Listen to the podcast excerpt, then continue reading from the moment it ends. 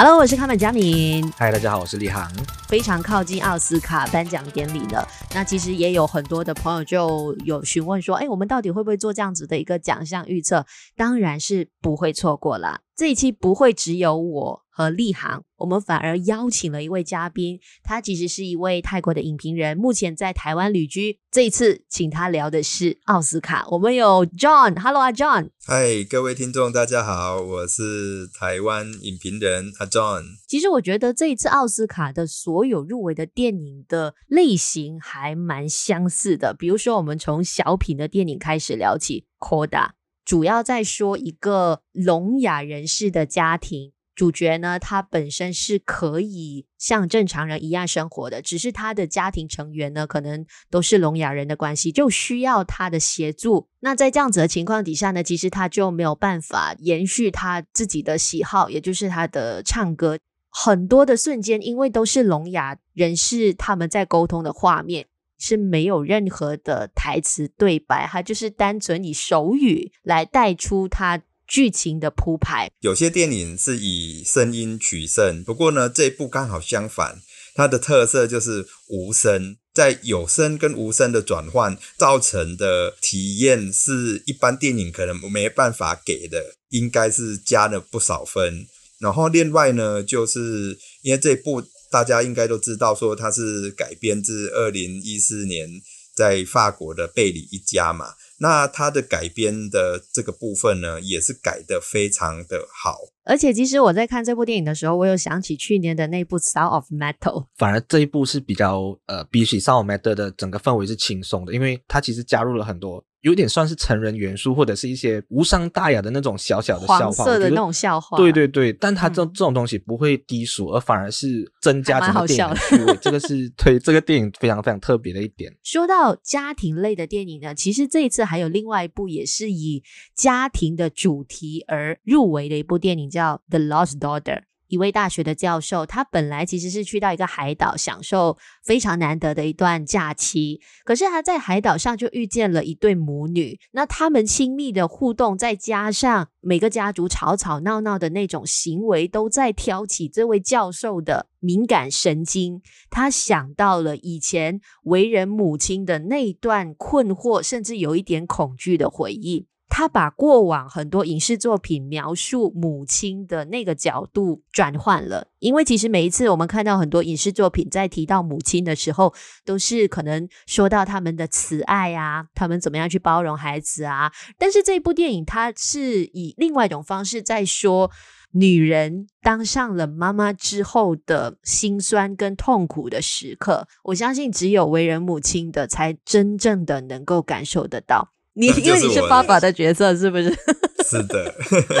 非常爱自己小孩的人，不管是男生、女生、爸爸或妈妈，我觉得都可以非常的了解这个妈妈她的处境。嗯，我我会称它是一部单视角的一部电影，因为就是都在讲妈妈，不管是她的现在或过去，就是内心的那种状态，不是用解释的方式，而是用整个气氛。她的眼神跟肢体语言呢，去表达给观众，所以我觉得他是一部很特别。他没有硬的说教的方式，或直接讲白了说他在想什么。不过我们却可以用感受知道说，其实他是非常痛苦的。其实阿 John 已经把他的一些好的特色都说出来，那我稍微说一下。它可能会让人觉得有一点一头雾水，是因为可能前面说的是很亲情的故事，但是越到后面就感觉这个悬疑味很重，第一幕拖得很长。导致可能你对后面的剧情走向已经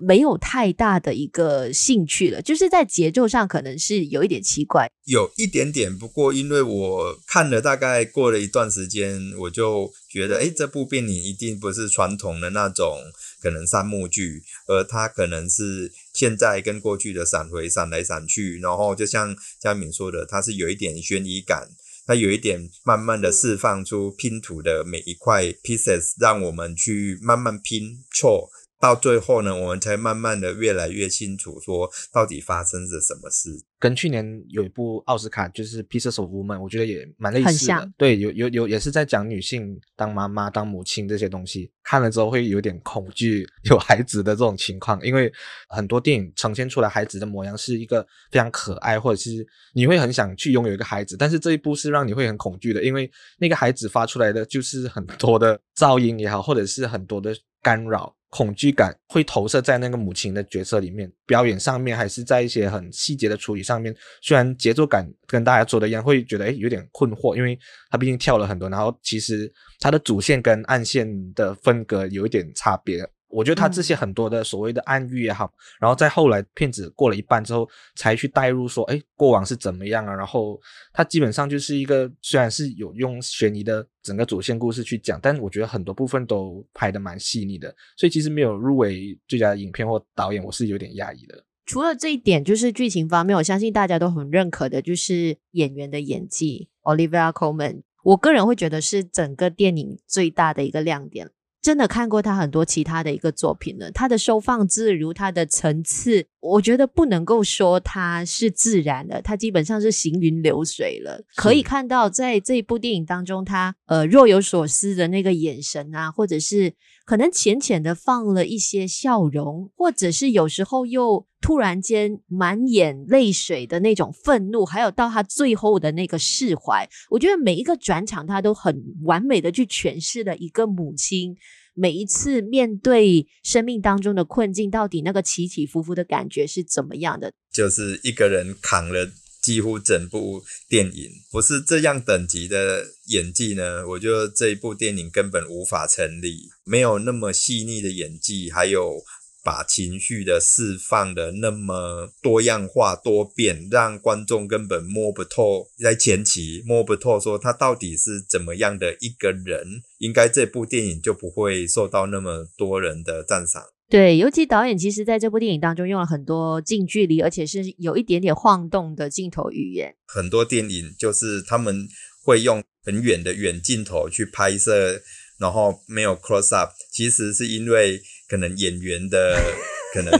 演技不对，不所以没有办法去撑那么多的 close up，这是实际拍电影的一种一种说法。那这部电影就刚好是相反，就是我的演员那么厉害，那我就尽量 close up。其实还有没有其他演员，你们也还蛮赞赏的，在这部电影里？我会觉得 Jessie Buckley 也非常非常出色，因为 Jessie Buckley 你要称 Olivia Colman 的年轻版，这个角色已经不容易了，而且我觉得他在、嗯、呃演出一些就是跟他的老年版是有所区别，但。你会觉得他们是同一个人，因为有很多自己想做的事情，那些很多细微的表情啊，然后表演上面有付出一定的功力，我觉得是可以跟 Olivia Colman 去抗衡的。那我们现在再聊一部在家庭与情人之间的一部作品吧，也是这一次奥斯卡话题性蛮多的一部电影，叫《Drive My Car》。现代日本夫妻的一个缩影啦，因为其实之前有一个呃日本的保险套公司，他们就曾经针对日本二十岁以上或者是到七十岁未满的男女呢，做了一个出轨主题的一个调查。所以在这样子的一部电影底下，接近三个小时的片长，都是一个非常沉稳的步调去对于男主角的角色怎么样去原谅他的老婆，怎么样去原谅自己。我个人的想法啦，我其实没有很喜欢这部电影，但是其中有一段是他前往那个北海道的途中，有很大段的声音上的留白。从这样子的角度去了解一下，其实一个人可能在极度失望、极度悲观的面前，你要怎么样去面对你的人生，都有把现在可能疫情底下很多人的一种负面的情绪给带出来。还有另外一个特色就是它长达四十分钟的开场。这部片如果单纯用一部故事电影或爱情片来看，可能就会觉得普普通通，甚至会不会过长呢？因为它三个小时嘛。它今年在奥斯卡也好，或者是全世界各大奖项都入围那么多，甚至在很多地方都已经得了最佳外语片，是因为我觉得它可以用很多方法来看这部片，而且都非常有趣。像我个人最欣赏的就是它的形式，戏中戏的电影。就每个人又是在电影中担任演员，是舞台剧演员，然后这舞台剧呢又有舞台剧的表演跟剧本对排演这样，所以他这个剧中剧还有再加上他在车上，因为男主角是一位导演嘛，舞台剧导演，车上这个空间跟舞台剧的用录起来的这个剧本，在形式上就已经是一个。不是一般爱情电影的片了，所以光是这个部分就已经非常的复杂。它可能在语言上也很特别，因为片中的舞台剧演员又来自很多国家，所以它等于说是也是同时在讲语言这件事，在讲沟通这件事，是一部有复杂度的电影。不过这个复杂度不会让人看不懂，而是说它的那个情感跟它那个形式。是非常特别的，所以呢，我们可能不能只单单的用一般的故事电影或者爱情片来看它。我必须要坦诚啊，觉得有些部分我确实没有看懂，因为我觉得电影非常实验性，它很多拍摄的模式啊，都不是我们一般所熟悉的剧情片，对吧？很有意思，但你真的要很专心的去体会到导演要讲的东西。但是我在这部电影当中，还是找到一些让我蛮喜欢的点。他在车上的镜头真的非常多，嗯，那我觉得其实我是享受这些所谓开车的片段的，虽然忘了对白是什么，你看完之后，但这部电影好像还是会给你留下一些什么东西，在一些文学的因素，或者是剧本，或者是在一些影像的表达，我都觉得其实很好。但对我来说啦，稍微满了，就是可以留白的部分，他所有东西都用对白去讲，所以不太是我的菜，但不代表它不好。就要说到滨口龙介导演，他被之前的前辈受影响，因为他有说过他非常喜欢法国导演侯麦。那侯麦呢，他就是法国新浪潮的导演嘛。那其实他在法国新浪潮里面呢，算是拍的比较易懂的电影了。只是说他的电影的特色就是演员会一直喋喋不休，讲出一大堆台词。那不过他的趣味成败，其实就在他的台词。如果他的台词是你可以去感受，然后可以进到呃那个情境里面，你可能就会爱死这部电影。很多层次的爱，而且没有讲白。好，那我们接下来呢，就继续来说另外一部入围外语片的电影。其实这一个也跟刚刚提到的《Drive My Car》主题方面有一点点类似，因为它也有提到爱情的部分。《The Worst Person in the World》，我个人是很喜欢这部作品的，因为对于 Normal People 是非常非常的喜爱。然后在看这部电影的时候呢，我就觉得说，诶，其实很相似，跟 Normal People。女主角她其实是一个对于自己非常不了解的人，可能现在很多人都会沿着一条固定的轨道去前进。你可能选了一个最稳的工作，可能跟你稍微比较合拍的一个 partner，就是你的伴侣，然后就这样子一直生活下去。但是这一部电影的女主角呢，不管是选自己的工作也好，选自己喜欢的东西也好，都一直在改变，一直在摸索着不同的未来。那这个其实就让身边可能跟她一起想要定下来的伴侣或者是男人呢，是受尽了不少的苦头。表面上是一部爱情电影，但是我觉得其实它是更加广泛的去讨论人生或者是生命。导演找到一个简单、很通俗的故事，用很特别的方式把它分成十二章节嘛，有时候会跳跃，有时候会连贯，它又会加了一些有一点超现实的画面。视觉上我觉得就很特别了，那再加上他在讲的这个年纪跟这个故事是刚好跟在车上相反。我在台湾看到一堆年轻人对这部电影的主题非常有共鸣，从毕业然后进入社会谈恋爱，就是有时候会做错决定，有时候做了跟别人不同的决定。这是发生在每一个人的身上，所以呢，几乎看的这部电影，只要产生那个共鸣，而且是大部分的人就会很容易爱上这部电影。这就是欧洲电影该有的样子啊！因为欧洲电影一样可以拍很简单的东西，像刚刚讲的简单的生老病死、爱或女性的东西、成长这些东西。而且我非常喜欢它的所谓十二个章节的铺排，因为它十二个章节里面。部分是非常短的，有些部分又很长，各种不同的主题，好像有第二个章节，它就是在讲假装出轨的游戏。其实这一个段落里面是我非常喜欢，我觉得诶，两个有爱人的男女，如果是平时那种很俗套的啊，一定是看对眼然后就出轨，然后就做爱啊什么鬼的，就是这种一般会见的剧情。但他在这里竟然两个人是线的边缘，这样子去试探，就是去挖掘对方的一些秘密，但是两个人却又保持那个界限。在一些情感方面，或者是在一些人性的洞察方面是非常细腻，而且我觉得很多部分是很直接的去打中你的心里。我觉得嘉明应该会有所感觉吧，就是你在看女性这种东西。其实我看完的最大感悟就是，即便我们到最后可能活成了一个最烂的人，你会觉得说，嗯，你的生活也没有什么成就。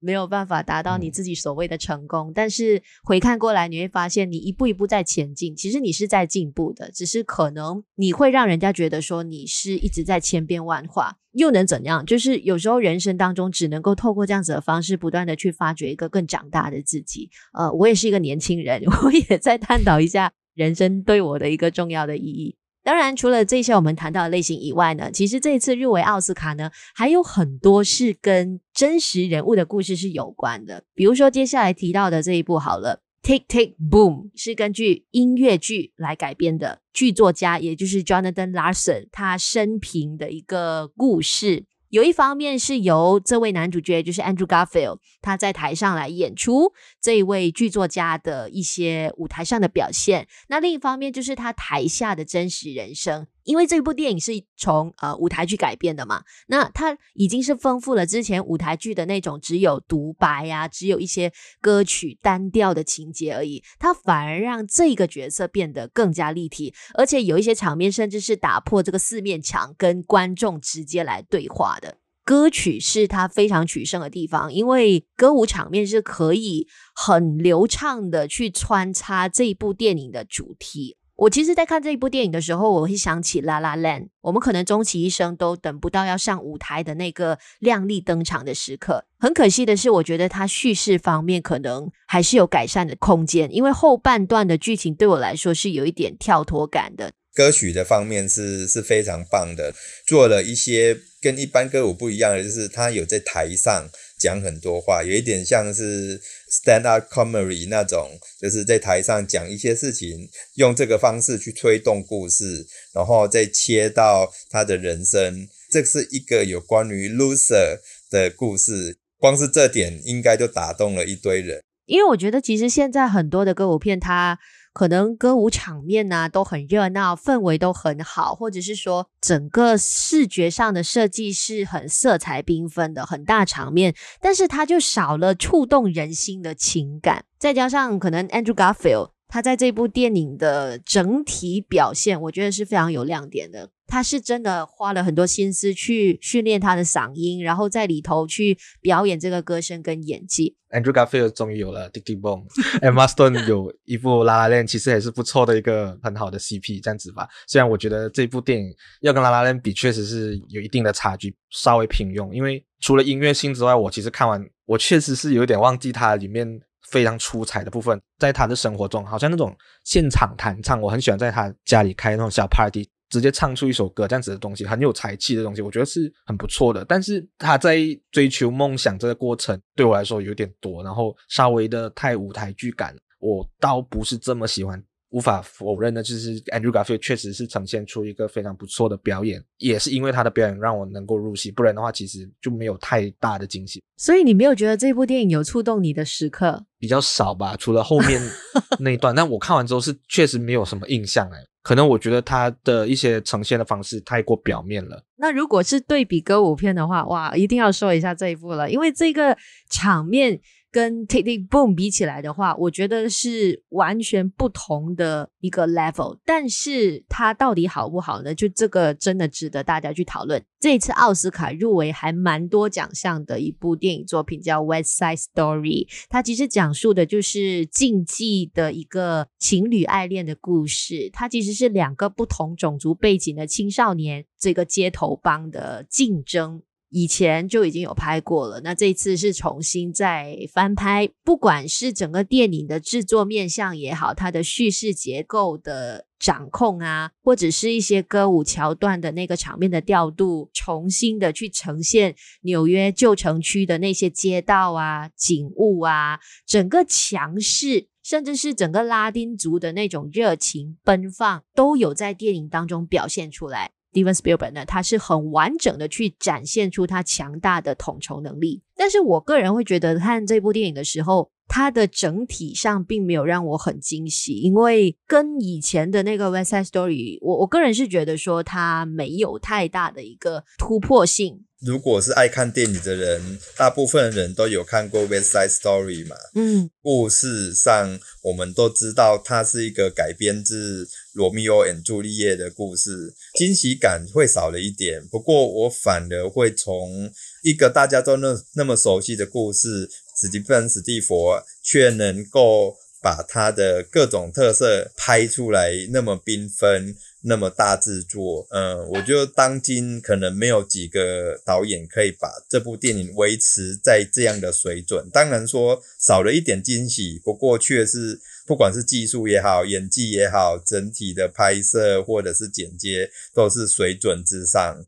放眼在过去二十年的歌舞片也好，我觉得它应该是大概前三。呃，虽然我认可，我还是要先讲在前头，我认可 Steven Spielberg 的场面调度、摄影。但是仅此而已，选角是很蛮灾难的，尤其是男主角的表演啊，我就没有办法入戏了。音乐剧或者是这种 classic 的东西，对我来说，如果你完全没有改的话，你就是失败。你不可能把所有的旧的东西去照搬出来拍成一样的东西。那我为什么不要去看原版呢？为什么不要去看经典呢？嗯、因为大家都看过啊。他那个时代有时候呈现出来的东西，你不会觉得哦很突兀，因为你可以理解哦那个时代的电影是怎么样。剧情的整个编排啊，就是 也太没有办法接受了，确实看得蛮难受，所以我这一届的奥斯卡里面，对我来说是评价不太好的。对歌舞片有研究的人就会知道，一部好的歌舞片不能因为要跳舞而跳舞，有时候歌舞他们不会，就是除了用唱的之外，他们就是用舞去代表各种情绪。那这个部分呢，其实已经呃有不少人有讲到说这部。二零二一版的《西城故事》呢，在这方面是比较弱的，就是他的舞步，你不知道为什么他要这么跳，要这么安排舞步，他没有可能更深一层的意义存在，所以这个部分是比较弱一点。不过我个人觉得有一场戏倒是改得非常好，就是男女主角在逃火梯，那个是大家。基本上都公认的，因为他们有把可能他们之间边唱边靠近彼此的那个情绪拍得非常的浪漫，让歌变得更好听。还有其他的，比如说 Spencer 戴安娜王妃的故事嘛，就是她加入了英国王族之后，到底她面对的是怎么样的一个人生？这部呢，我必须说，今年入围奥斯卡所有电影我最喜欢的一部哦，真的哇！替她有一点抱不平，就是我没有记错，她好像只入围了最佳女主角一项而已。呃，因为我觉得它是一部很特别的。就是只有锁定在短短的大概三天里面，而且他也不丢太多的讯息给观众。可能导演的手法就是我不要再解释了，全世界都认识了戴安娜，你们想知道你们就去查维基百科吧。导演可能觉得我想讲的就是在那三天里面，为什么戴安娜有这样的情绪，为什么她会那么脱轨，甚至有时候还有一点超现实的现象。他会让观众就是透过女主角的演技去觉得，难怪戴安娜会跟她的丈夫跟王子宫廷里面闹得那么不愉快。这部的摄影也好，或者是配乐也好，我觉得在这次的奥斯卡里面是非常突出的。只是说，可能他的手法又太前卫了一点，比较不符合美国人的口味吧。可能很多人都比较习惯于看《The Crown》，然后你会觉得说这部电影相对来说就很平平淡淡，因为它只在说戴安娜王妃她在王宫里面的一些日常上的生活，然后很多时候都是靠演员的独角戏去带出的。再加上其实这部电影有很多的一些电影语言和隐喻，比如说飞不起来的野鸡，其实。稍微的隐喻一下戴安娜王妃的一个内心世界，比如说稻草人呐、啊，荒废的一个大宅呀、其实都是在对照他已经没有办法抓住的一些过去。他没有很明显的去突出这些隐喻，但是如果你看得懂的话，你就会享受；但如果你看不懂的话，你就觉得这部电影是很平淡。作为一个 The Crown 的 fans，很熟悉这个故事的，我觉得其实是聪明的。我们知道前知道后，那就是专心看小 K 的表演。Kristen Stewart，整体来说，你想看到戏剧性什么，确实是比较少，因为他本来就不是在描述呃戏剧，而是描述戴安娜这个人，而且放 Spencer 就是他自己的姓嘛。我其实跟着他一起压抑和焦虑，因为之前我们看的版本可能还没有到这个阶段，应该相信 The Crown 这一季就会到这个部分了。他在崩溃的边缘那边徘徊，密闭空间的整个窒息感，或者是质疑感，然后甚至是自虐吧。呃，小 K，我觉得。他表演上说不上到很强大到太好，有些部分是稍微用力的，但是你又可以看到有一些部分他真的蛮努力去演这个角色，有点小吐槽啦，他的英国 口音确实有点出戏啊，毕竟特意去弄出来，但是那边稍微可能扣了一点分。赛季的演技呢，我觉得是设计感十足，不过成也设计，败也设计，就是有些人可能觉得，诶，太设计了，不写实。不过对我而言呢，就像刚才有提到的，他的呼吸、他的表情、他的肢体语言，这些设计是我们不常看见的。我们可能会不太适应，说会不会太夸张？这个会不会是已经演得太超过了？会不会让人出戏？不过，如果我们仔细去想说，这三天呢，戴安娜她遇到什么？还有她在这三天之前她遇到什么？我觉得它是一种。演员自我对话的演技方式，就是片中会一直的，好像在问自己：那我接下来要怎么办？不是每个人有办法去体验，或者是有这样的经验。他的种种的设计是非常特别的，而且是我们不常看见，所以是好的设计。我个人觉得，在这一次的入围当中，还有另外一部叫《King Richard》。跟其他很多的一些体育传记片一样，它采用的是很简单的一个叙事手法。这个人物他是白手起家的，然后呢，可能遇到一些挫折、一些障碍。两位女儿可能一开始都是需要经过很多的努力，然后到最后呢，来一个大高潮，就是他们被发现了，整个生命、整个人生都开始转变。这部电影就跟一般的这种体育传记片是同样的一个。轨迹相当的公式化，但是它也不是完全没有精彩的内容，因为中间的那个比赛，特别是音乐上的辅助，是让你觉得非常的融洽的，就是音乐跟这个电影的故事的场景做一个配合，再加上 Will Smith 他的出色的表演，我相信不用多说，因为这一次大家对于他的表演都是有好评。可惜的部分是这部电影太直白了。他跟 Spencer 比起来，他可能就没有那么多惊喜。对大众而言，我觉得可能是大众可能会更喜欢的。他把这个故事编得很流畅，然后他切入的点也非常的棒。就是我们以为会讲两位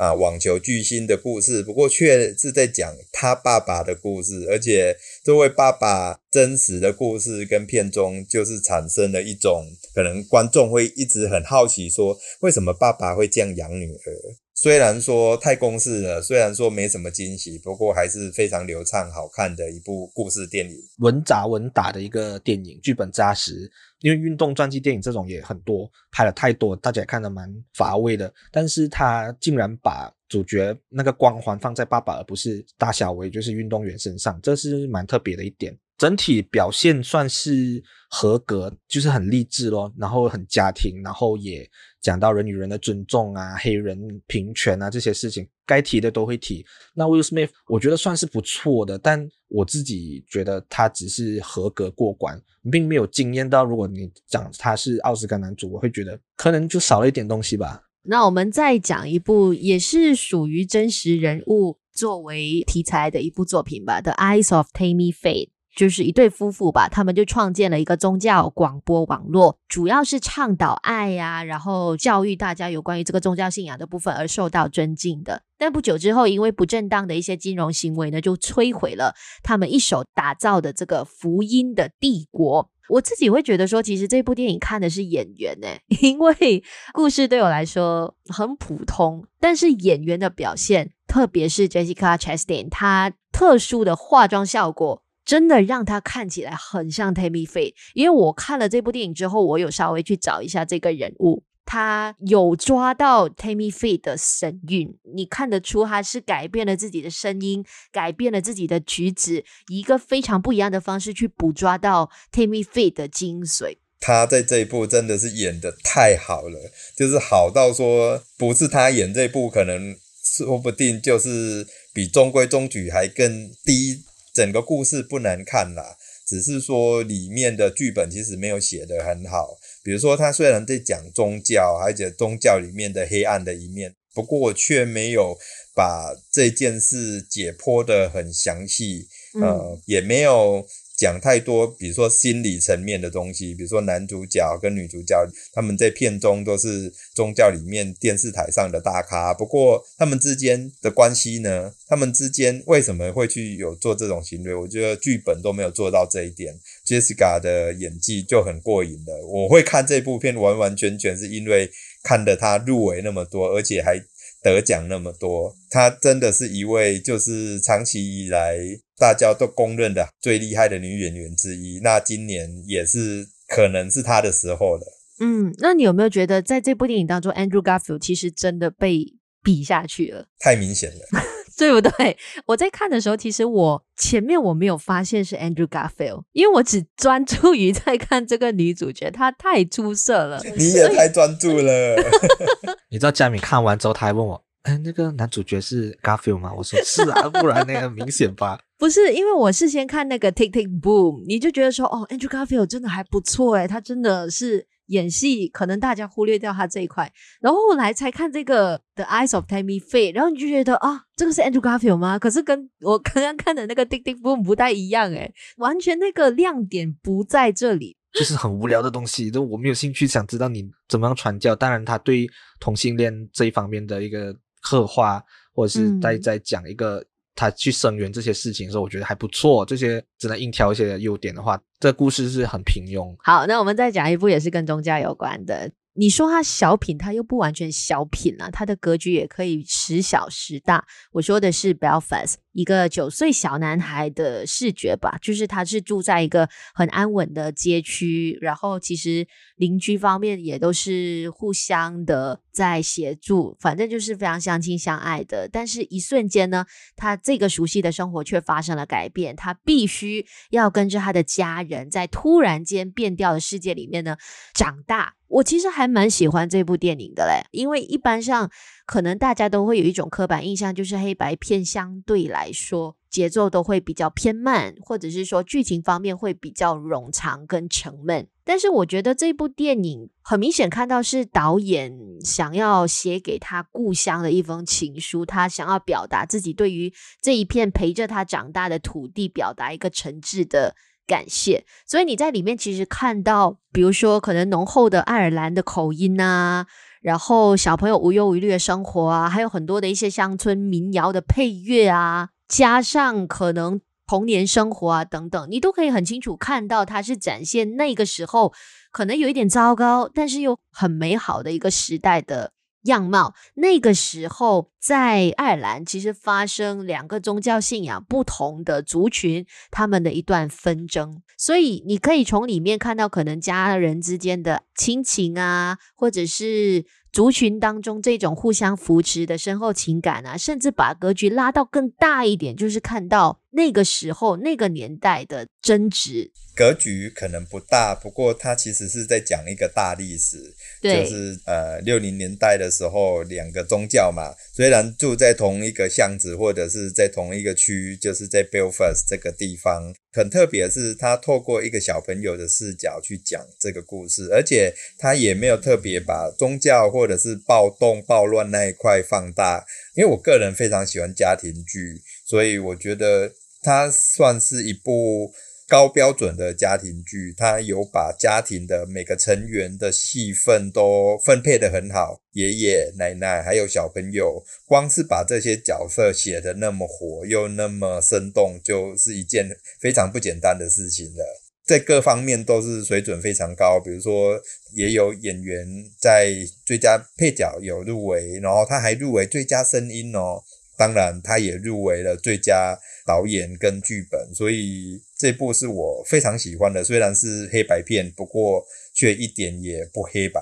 自己个人并没有太大的共鸣，可能那个公式就是啊，就是童年，又是家庭的故事，儿童视角，怀旧，就是奥斯卡会喜欢的，那也会入围很多奖项的。但是就是儿童非常可爱，我觉得他在讲一个历史的东西是还不错的。只是可能我就觉得他的东西跟很多电影有一些相似，这种电影我觉得真的是很看人，因为每一个人的私人故事不一样嘛。可能我只是觉得这一段故事对我来说也没有太触动我的点。但当然，电影的精致程度，尤其是摄影，像配乐啊，像声音这些，我都觉得诶做的是不错的，只是比较没有感觉而已啦，很平淡了一点。也不是说平淡不好，但就是纯粹没有打动我而已。稍微让现在的整个讨论都升华到一个男人的视角吧，就是 The Power of the Dog。大家会觉得前面是说一个野性狂野，甚至是比较阳刚的男人，他可能对于女性的角色这样子的一种歧视，或者是这样子的一个厌恶。然后到后面的时候，你会发现他是像洋葱这样子一层一层的剥开，原来看起来像男子汉的外衣，他心里面藏着的是什么？伪装跟保护的是什么？入围最多奖项的大赢家。需要看完，然后脑补非常多，才会觉得非常好看、非常厉害的电影。嗯，因为它是一部西部片嘛。不过它跟以往的西部片不同的，就是它没有以前的西部片那么阳刚跟直来直去。它很多的情绪都是被压抑着。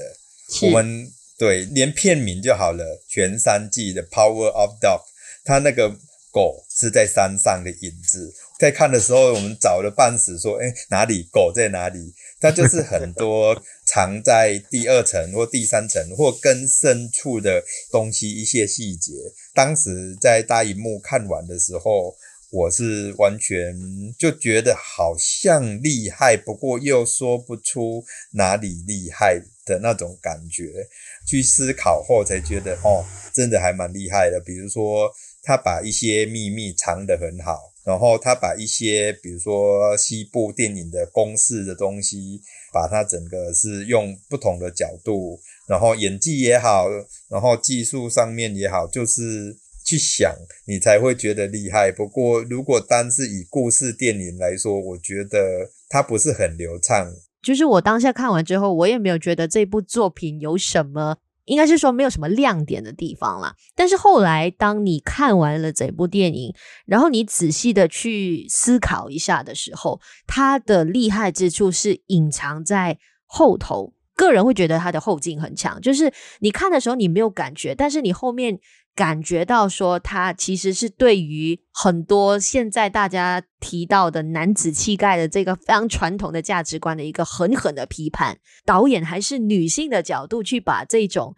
对于男子气概的批判给带出来的时候，你就觉得他的厉害开始凸显出来了。我一开始也是没有 get 到它一些部分太过隐喻了，但是我觉得这个隐喻。可能是我自己的本身的一些东西看不懂，因为我看到导演在用一些很细腻的东西去看整个男人、男性这些东西，你会发现到很多暗藏汹涌的东西在里面，甚至像男性的角度，我呃，很像很娘炮这个事情，他们在里面也做出蛮多呈现的，整个东西就是很克制隐忍，交杂了很多所谓文明啊、野性啊。然后母亲和父权这种东西，其实真的要看大概两三次才可以看得懂吧。我觉得我自己是看不太懂很多东西，但我相信大家应该会觉得他对男性心理是蛮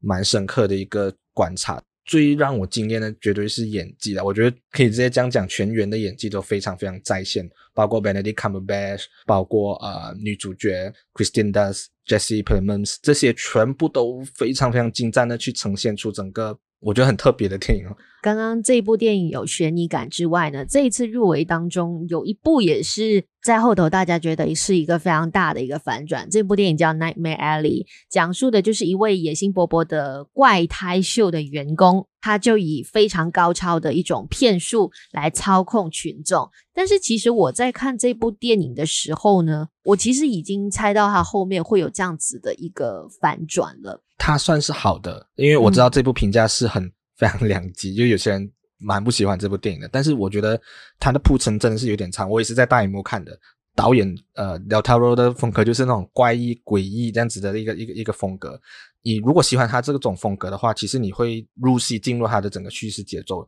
只是我觉得他的问题在于太过冗长，其实他的故事 一个多小时可以讲完的，他前面真的拖太长，尤其在马戏团那个部分，导致他进入后面那个反转的时候，那个力道反而不够。然后我觉得那边是稍微可惜的地方，整体的氛围也好，或者是整个反转，他要讲的人性啊，美国梦也好，或者是一个人如何从底层爬上最高，然后后来一个大反转，我觉得这些部分都呈现的还不错，在制作上的质量非常高，技术上面非常好，气氛也非常好。不过呢。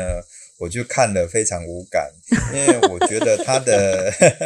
就是他的主题在讲罪这个东西，不过我觉得他却没有描述的很好，他没有把罪这个东西写得很够深入，就是很表面。嗯，看的时候就有一点觉得他在细节上面、情感上面就不上不下。他没有把观众真正的共鸣勾得非常的哇哦那种感觉。我们都知道，这是导演他过去拍类似这样的片，他有拍过呃羊男的迷宫嘛，然后还有得了奥斯卡最佳影片的《Shape of Water》，对，都是高标准。我们就难免不会用他过去的标准来看待这部片，就只能说是一部不够过瘾的电影。我其实没有什么感觉，虽然大家都说，呃，有非常强的一个就是悬疑的氛围，但是我真的看这部电影的时候，我并没有太多这一方面的感觉。再加上之前其实呃有看《The Shape of Water》。相对这一部是我个人其实没有给很高的一个分数。当然，除了这一部以外呢，我们这一次也有一些是属于比较大场面的商业片，也就是《Dune》这一部。其实我们之前在 Podcast 也聊了很多，可能我跟立航都不会太多说。呃，阿 John 的想法吧，就是你觉得看《Dune》之后，你觉得这个电影的特色是什么？这部根本就是一部高标准的科幻片。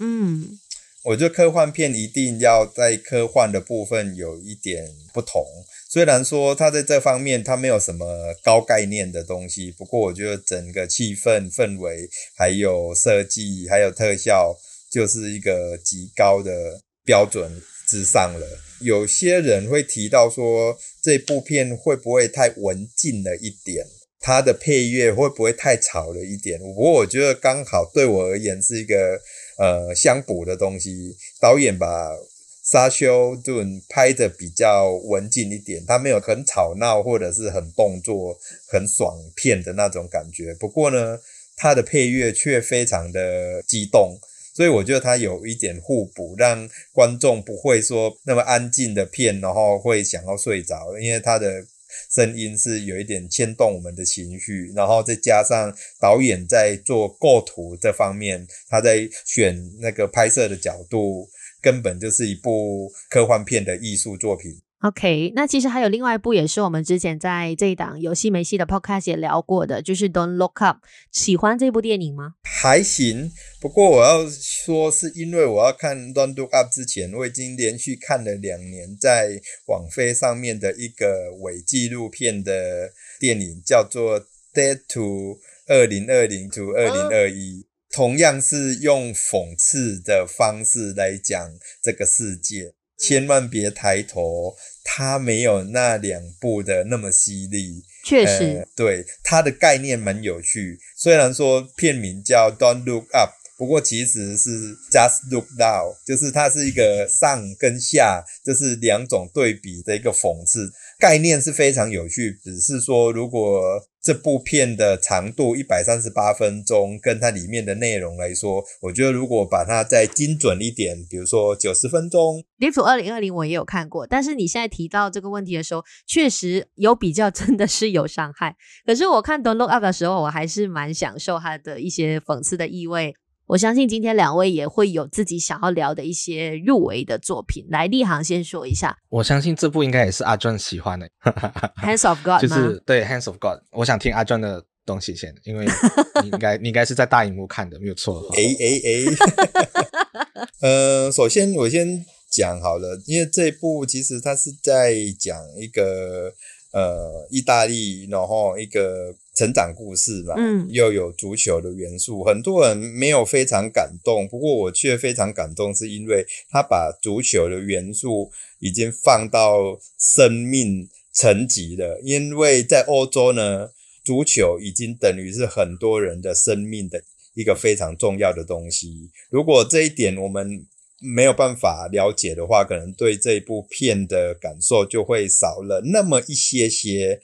嗯，因为在片中的男主角，他应该国高中左右吧，很小，就是在八零年代听到说以前的足球之神马拉杜纳本来有机会要转来拿坡里他的城市，本来以为是假的，不过后来却来了。他从那个人生足球是最重要的一件事，然后他最喜欢的足球之神又又来到这个城市，那种非常喜悦的。到后面他人生。发生了家庭的一些悲剧，那个起伏非常的大，我觉得那个冲击力是有一点。我在大荧幕看的时候是被震在椅子上的。是，而且我发现这部电影哦，其实它蛮受影评界的欢迎的，比如说佛罗里达的影评人协会啊，黑人影评人协会的奖项啊，第七十八届的威尼斯影展也赢得这个评审团的大奖。我觉得在技术上就是毫无疑问，就是导演，因为他非常喜欢费里尼嘛，就是已经过世蛮久的一个意大利知名的经典导演。他在拍这部，其实他有用了一些比较。有一点超现实的那种感觉，他在手法上，在剧本上，他已经逃脱出一般的公式电影了。然后他又有办法融入，就是成长的那种写实过程，再加上一些京剧台词，跟一些我刚才说把情绪从零突然冲到一百的那种一瞬间的台词的剧本，我觉得非常厉害。有一天晚上，哥哥问男主角：“呃，能跟阿姨上床，或者是马拉杜纳转来拿波里，你要选什么？”那种很细节的东西。不过，如果你懂足球，你懂欧洲人的话，那个情绪是哇，你就哇，他怎么会这么回答呢？就是这部片有非常多的那种金句跟台词上很微妙的设计，好看的地方太多了，大家一定要看。听钻讲听的。就是心花怒放，因为我也跟他蛮多这种想法。就是、主要是因为你们都喜欢足球，对吧？足球在电影当中，我觉得用的很巧妙的地方，就是足球不是它的核心，但却是那个人物的核心。我觉得这东西很有趣的点在于，刚刚传讲的，就是这些所谓的京剧对白，他在对于足球的这个热爱，因为他是在拍导演，算是我觉得有点像自传式的一个电影吧，就是在讲他以前从小到大长大的故事。一个世界级的球星要来你的球队的时候，那个雀跃感。我相信我会给出跟主角一同样的那个答案。更为特殊的是，大家都在看很多这种青春电影，但是怎么样拍到不俗套，这是非常难的，因为它在不只是运镜啊、音乐这些技术上面，我就不讲，真的是很漂亮。民族的热情奔放，是我非常喜欢他们整个特质。因为大家如果有在看电影的话，其实包括刚刚提到的费里尼啊，或者是很多里面意大利电影的元素，你都知道，意大利是有他们拍电影都很特殊。但是我喜欢他写少年是写得非常细腻又很温暖，尤其是整家人的一些互动，其实是很好笑的。我前面看的地方都笑了蛮多，然后我觉得这些在家庭的整个氛围是很轻描淡写，但是它又很松，你会很尴尬。就是看到奥斯卡这么多电影，你反而觉得我最喜欢的电影反而都在。最佳国际影片当中，诶，这是为什么？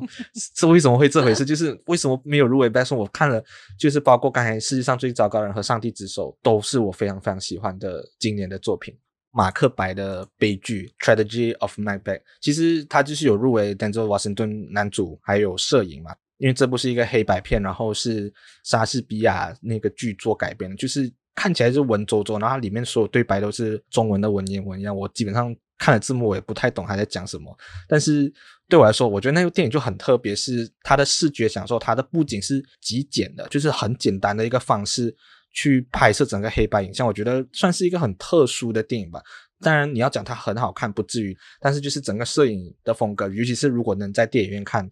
的话也是一种享受，毕竟它是 Apple TV 的另外一部片。呃，如果喜欢摄影、喜欢这种技术流的话，大家会喜欢这部科恩哥哥的作品。OK，来阿 John，还有哪一部入围作品是你想要分享的吗？好，那我就讲一部跟台湾人有关的，好了，就是入围最佳国际影片的不单是教室 Dunana A Yak in the Classroom，它是不丹第一次入围奥斯卡。为什么跟台湾人有关呢？明明是不丹片，是因为导演呢，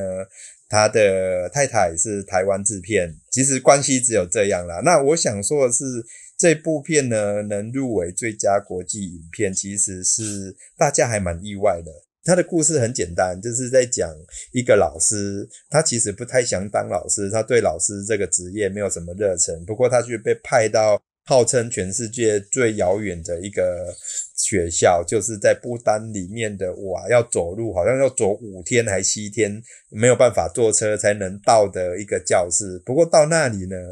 却发生了很多令人感动，在他跟当地人还有学生的一些小细节，非常感人的，非常纯的一部电影。就是如果你从技术跟从艺术看呢，可能就觉得，诶，不应该是这部入围吧。不过，如果我们用心去看的话，这部电影是入围也是刚刚好而已。这些都会是给大家的一个很好的参考指标。如果你还没有看过的话，都可以看。当然，如果我们是没有聊到这部电影的话，你很想要分享你自己的观后感，你觉得它应该也是大家需要多关注的一部电影的话呢，可以去到我们有戏没戏的平台，不管是我们的 Facebook、我们的 Instagram。都可以来给我们留言说一下，这一次奥斯卡的作品里面，你自己最喜欢的是哪一部？那我们现在就是要做奖项预测的部分了。我们先从最佳影片开始说吧，毕竟我们谈过了那么多的电影。我个人其实会觉得，这一次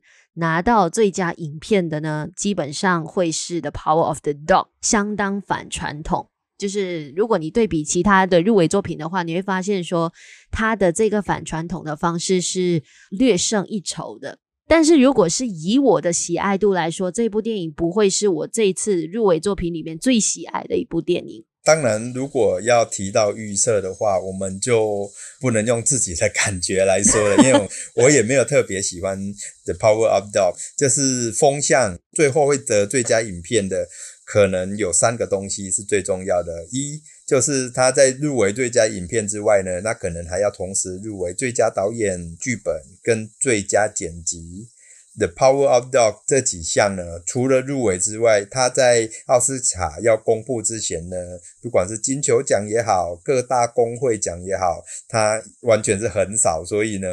应该很难有可能把他的最佳影片抢走。不过呢，不要小看奥斯卡，有时候就是会有这种惊喜。对，那你觉得如果真的是会爆冷，或者是说有其他的一些竞争的黑马的话，你觉得会是哪一部电影？我觉得会是《Drive My Car》，嗯，虽然它没有入围最佳啊、呃、剪辑，二十年呢只有一部电影没有入围最佳剪辑，还得了最佳电影，就是《Birdman》。如果从记录来看的话，它是非常难的。不过，呃，我跟影评朋友在聊的时候，我觉得有一个东西是有可能改变这个规则，就是说这几年奥斯卡增了很多新的会员，从以前几千人来到现在已经破万了，所以这些新的会员他们。可能不会那么乖乖的按照过去的规则来评比一部电影，而且在车上它是外语片，不过它也是在外语的项目跟很多可能影评协会的奖也是都颁给他，所以他有可能会是这次的黑马。撇除自己的喜好的话，最强的绝对是 The Power of Dog，这个是毋庸置疑。因为整体水准来看，也看风向的话，但我觉得 Drive My Car 或许有机会去创造像《寄生上流》之前的那个风潮。那、嗯、我觉得基本上应该跑不掉的话，是 The Power of Dog 或 Drive My Car 这二选一。看评审的口味吧，但我觉得基本上大概率还是 The Power of Dog。好，那我们接下来聊的是最佳导演好了，因为既然刚刚两位都说了嘛，呃，要入围最佳影片的话，其实导演的这个奖项呢也是不可或缺的。那刚好刚刚我们所预测的这两部作品呢，都是有入围最佳导演。个人会觉得 Jane Campion 的几率很大。因为如果是观察之前奥斯卡的颁奖的风向的话，我们已经有韩国的导演奉俊昊前年吧，没有记错的话，是对吧？前年的这个得奖的最佳导演，嗯、然后呢，我们还有去年得奖的女导演，也就是赵婷。那今年 Jane Campion 她算是提名导演当中唯一的女性，再加上说，其实这一部电影确实在细节上是有下了很多她自己的一个功夫。以这样子的一个特色底下，我觉得其实她的得奖几率是最大的。这个比赛早就结束了，基本上就是很少九十九点九九趴的导演奖。这是最无悬念的。当然说，从他这次指导的功力来说，也真的是毫无疑问啦。Jane Campion 他除了说今年他非常强势之外，还有另外一个奥斯卡有时候也会考虑的，就是说是不是过去他也有很好的作品，不过却没有得奖。那这个时间点是属于他的了。九零年代他的 The Piano 那一年呢，他。没有得嘛，然后又相隔了那么多年，他年纪也不小了，我觉得天时地利人和吧。我觉得这个也不用预测，就真的是 就是大家的风向，因为有时候奥斯卡是。某些奖项是太明显了，我也不觉得冰口龙介会拿。嗯、那如果老实说有一点点挑战的话，可能如果真的要爆冷，我会给 Paul Thomas Anderson。哦，虽然我对 Cape Pizza 的东西觉得还好，但我觉得他导演的功力还是有做到一些让我惊喜的部分。推选他有可能是最佳导演的一个黑马，他的作品有什么特色是让你特别难忘的？甘草披萨就是 PTA，呃，Thomas Paul Anderson，大家都知道他的风格是很特殊的。可能他在很多视角上面，很多导演手法上面的一些转换啊，嗯、或者是一些转折，就是整个导演的调度和视觉效果、视觉呃，就是不能讲视觉效果，视觉呈现吧。我觉得整个东西是我看得到导演的功力，就是在那边。他尤其是第一场戏，他有一个长镜头跟着男主角去走过很多教室啊，然后导演怎么去玩这个这个东西，怎么去运用自己的功力去把。一个我觉得虽然算是蛮平淡的一个故事讲好，这个是蛮厉害的。OK，好，那我们接下来就是要聊比较大的奖项，就是影帝影后的入围。我们先从影帝开始聊，就是 Will Smith 了，还有其他人吗？可能从风向看来，好像比较偏他一点，不过没有那么稳。嗯、就是说，因为还有 The Power of Dog 的 Benedict 对。嗯可能是六四吧，就是比如说 Will Smith 可能是六成，那就是四成呢，还有其他人是有可能多了。就以演员的功力来说，其实我觉得是两种不同的 star，一个是把真人演得非常好，另外一种就是呃虚构人物，不过却把它设计得很好的两种不同风格的演法，那就看最后的投票的人喜欢哪一种了。我会给 Benedict Cumberbatch，因为我觉得虽然风向都指向 Will Smith，但奥斯卡总会有惊喜。因为 Benedict Cumberbatch 大家非常熟悉，是他在 Marvel 系列 Doctor Strange 这个角色，但其实我之前在 Sherlock Holmes。BBC 版本英国的那个版本剧集，嗯、那再包括他之前的模仿游戏啊之类的一堆不同的演技吧，我觉得我在 The Power of Dog 看到完全截然不同的他，这个是让我觉得让我惊喜的。当然我没有说 Will Smith 不好，只是他的东西是比较没有这么难，因为毕竟是只有一个活生生的人。但是 Power of Dog 是一个算是虚构人物，然后一个西部牛仔，但他。要展现他自己男子气概，到后面他整个心态放软，对于一些欲望的探索，我觉得他在那几场戏的呈现都非常好。然后甚至怎么去对待身边那个小男生，这些很细腻的场景，我都觉得他呈现的非常好。我觉得我会想给他，我觉得排名可能是 Denzel Washington 是第三名。然后 Andrew Garfield 是第四名，然后 Javier Bardem 是第五名。我其实还蛮希望 Andrew Garfield 也是竞争的其中一个呃选手之一。I mean，就是我们预测的名单当中，因为我觉得其实 Andrew Garfield 在 Tick Tick Boom 里面的演技算是让我看得到亮点的。我个人会觉得，如果让我选黑马的话，我会选 Andrew Garfield。影后的可能我觉得是死亡之主了，因为 我觉得竞争很激烈。虽然我们刚刚都一致非常赞赏的是 Jessica Chastain，但是我其实也很喜欢 Olivia Colman，甚至刚刚你们所说的呃 Spencer 的 Christine，她其实也演得很好。那影后的预测，你们的人选是？啊、呃，我的人选是。杰西卡，因为她在 Tammy 的这个角色就是把她演活的嘛，呃，没有她可能就会变得超难看，所以这部分她从年轻大学的呃这个人物演到老的部分，整个转变真的是设计得太好，真的在最佳女主角真的是比较难猜，因为比如说像 Olivia Colman，觉得她演得非常好。在金球奖，妮可基曼也有得奖过，在最佳女主角这一项。克里斯汀虽然说她在 Spencer 演出在演员工会是没有入围的，所以可能比较吃亏。不过大家也都觉得说，诶，他设计这个角色设计得非常特别，所以真的是死亡之主。最终押宝应该会是 Jessica，因为我刚刚讲的，我觉得最大特点是年龄跨度的不同。这个是非常非常高难度的。那 Nicole Kidman 其实我有看《Being of Ricardo》，他也是同样有点类似《Eyes of Tammy Faye》这样子的演法，嗯、但我觉得他最大的败笔是他的一些妆法和一些表演的方式，就是他也是有年龄跨度，但是这个跟 Jessica Chastain 就有落差了，因为我看不出年轻跟老的时候的差别在哪里。我觉得这个是我自己会扣分，所以我会给他比较后面。Parallel Mothers 的呃小潘。电影非常好，但是女主角的表现没有到特别惊艳，就是稳啊。她跟 Nicole Kidman 会排在我比较后面的位置。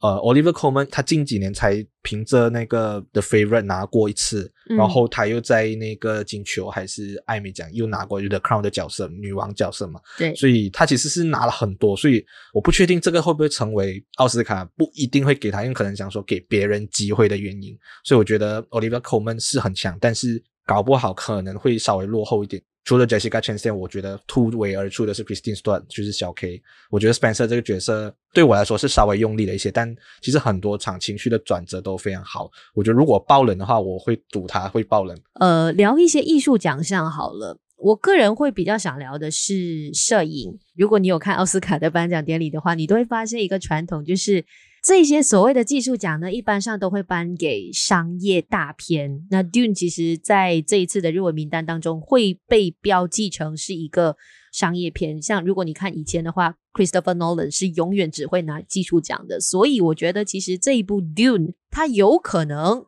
会拿最佳摄影，不然就是拿最佳剪接。那我就先讲摄影好了。摄影呢，我觉得。The Power up Dog 应该也是蛮稳的，因为摄影的风格，还有他这一部其实就是用整个构图跟整个人跟整个景去带动情绪的部分是做得非常突出，所以摄影就毫无疑问。如果是声音的部分呢，因为我个人是非常喜欢听一部电影里面的声音。音效的部分，去年有《The Sound of Metal》嘛，是我非常喜欢哦。那今年呢，我会交给 Dune，也是下了很多功夫，就是我们可能根本不知道它到底有哪些音效，不过那些音效却是跟就是混音，却是 Dune 这部的非常重要的细节，尤其它是科幻片嘛。我们从入围就看得到，说，比如说《Dune》也好，或《零零七》这种片，有时候就是常常会得奖的。那我觉得今年是是《Dune》。刚刚讲到音效嘛，我同样也会给《Dune》。我觉得《Dune》。尤其是在 IMAX 屏幕看是非常非常震撼的那个音响效果，而且这次声音也不会过于夸张，但是我觉得有很好的去衬托整个科幻片的氛围，因为毕竟科幻片你声音不好就会打非常非常多折扣，所以我会压给 Dune。摄影的话，我跟大家的意见蛮不同的。全三季就是 The Power of Dog 是非常优秀的，但是在他可能会拿下非常多大奖的情况下，我觉得最佳摄影我反而想给就是那个 Tragic of Macbeth，就是马克白这个电影，黑白电影是非常迷人，而且它整个布景、整个光影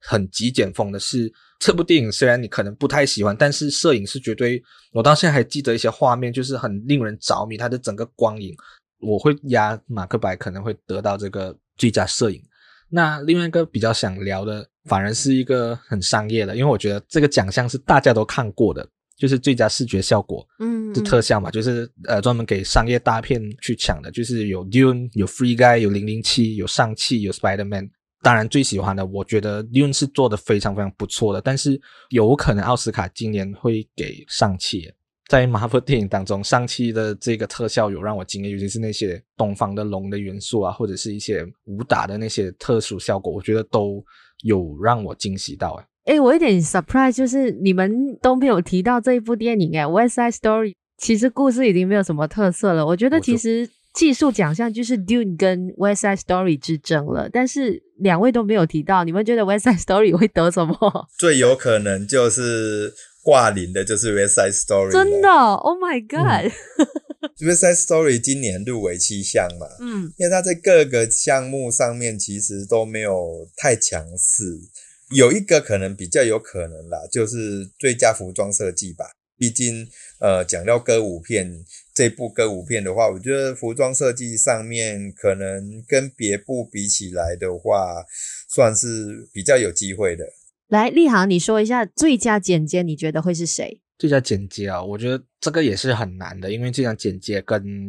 最佳影片通常是有蛮相似的关系，所以我还是最好的，目前应该是 The Power of Dog，我觉得整个东西是最流畅的。这个也很难多说，但我觉得有令我惊喜的是 T.T. Boone，因为你音乐你必须要跟剧情是搭配的。反而我觉得他在剪辑上还做得不错的，所以这个可能是意外惊喜吧。但我觉得风向来说，大概率是 The Power of Dog 啦，或者是 Maybe 可能会给 Dune。我的想法跟立行差不多，应该 The Power of Dog 是现在是领先跑。嗯，这种技术呢，我觉得就就很难说了，因为毕竟。它没有一个非常具体可以去，我觉得是看感觉。好的剪接没有一个定律，说怎么样才叫好的剪接。可能有一种说法是说，剪到感觉没有剪接就是好。不过其实如果看电影看多了，其实也不见得这是唯一的一种定律。沙丘其实也不错。千万别抬头，其实在剪接上也花了非常多功夫，尤其它是这入围的五部里面最不一样的剪接。那千万别抬头，它是故意剪的不顺，它是有一点跳接，就是突然剧情可能会跳到另外一个跳痛的感觉，所以我觉得说不定哦。他可能自己 P 黑嘛？哇，这样子来说的话，最佳剪辑好难猜，就是大家的心俗都不一样。OK，那我们接下来说剧本方面好了，原创剧本跟改编剧本，两位预测的会是谁啊？John？呃，原创剧本呢有两部，现在是领先跑，《Belfast》跟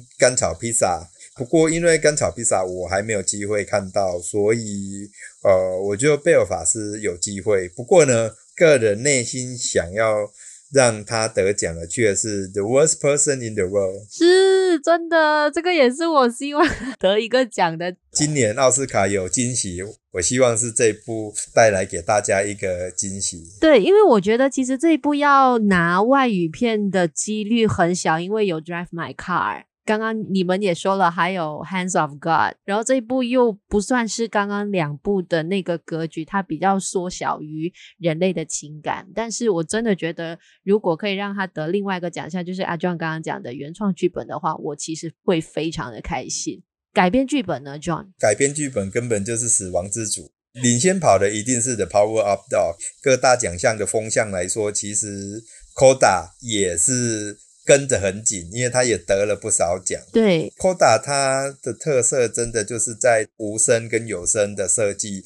还有那些没有声音、没有对白、只用手语的。因为我们知道，其实剧本不只是对白，所以这些身体上跟折现在我们的视觉前面的东西，其实也是会写在剧本上。所以跟在他后面，这是 Coda。那在车上呢，就是我有提到，他的剧本是非常复杂。在这三个小时里面，要把戏中戏跟车上戏车子上面一直开车的那种东西，把它写的那么特殊，我觉得会是黑马。Coda 刚刚讲到它很好的地方是把一个法国电影改编成美国电影，然后又改编的这么出色，是难得。但我觉得得奖几率不高。The Power of Dog 是最强的，但是我这次想压 Drive My Car，因为我觉得搞不好 The Power of Dog 会拿下很多大奖，像是最佳影片、呃最佳导演，但是。可能剧本会给 My Car，因为不管你喜不喜欢，但他剧本毋庸置疑的写的非常好，毕竟是改编自村上春树的小说。对，然后它的里面很复杂的故事线，然后又有戏中戏，又有一些戏剧性的东西，剧本的结构是很扎实、很完整的。不得的话，有时候确实是有点可惜，因为毕竟我觉得 Power 都可以拿的奖太多了，我会给 My Car。那原创剧本的话，我私心啦，一样是 Worst Person in the World，因为其实要一个外语片来入围剧本是非常难的。但是我喜欢刚刚讲的，我喜欢它十二章节的那个铺排，它的剧本的设计和整个结构，不只有起承转合，不只是三部剧的东西，它有很多惊喜给我。我觉得这个剧本是跟好莱坞非常不一样的。我觉得男配角其实也是一个蛮好。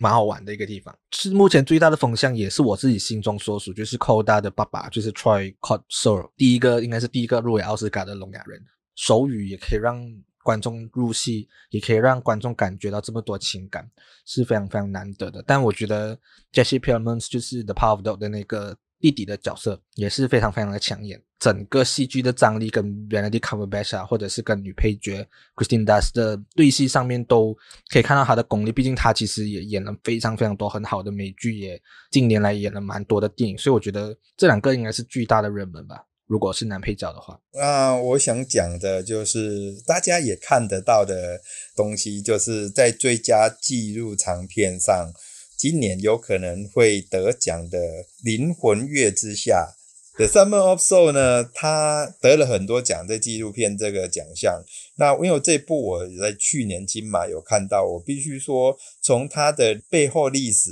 到它整个折线的方式是非常特别的。因为音乐纪录片，它其实就是在讲五六十年以前的一场演唱会，就是在 Woodstock 同一年。却有一场在纽约的演唱会，不过呢，演完了，本来有录下来，本来要卖给电视台，却被封城，封到去年才上映。呃，里面讲的就是当时可能黑人社会在美国是被打压的。不过呢，如果单从音乐的角度来看呢，就必须说它根本就是黑人表演的精华。它有 Stevie Wonder，有非常多那这个年代的啊、黑人歌手是非常经典的。不过呢，他不单只是把台上的表演拍得好，他还把可能他背后的东西，他还有去采访一些人。我觉得这些东西剪进来这部片里面是非常的突出。然后也非常好看，所以我觉得最佳纪录长片呢，有可能会是《Summer of Soul》。好的，这个就是我们大致上对于奥斯卡这一次入围的作品还有奖项的预测做的一些分享。这一次奥斯卡也会相对来说不太一样，奥斯卡找到了三位算是谐星的女星，然后来担任这个主持人，大家都很期待他们会带出什么样的效果。包括其实还有很多表演上的亮点呢，都是值得大家去留意的。记得喽，一定要留守这个奥斯卡的颁奖典礼，然后呢，也可以去看看刚才我们介绍的一些入围作品。非常感谢阿 John 今天上来我们有戏没戏来做客，谢谢阿 John。好，谢谢两位，谢谢佳敏，谢谢立航，谢谢。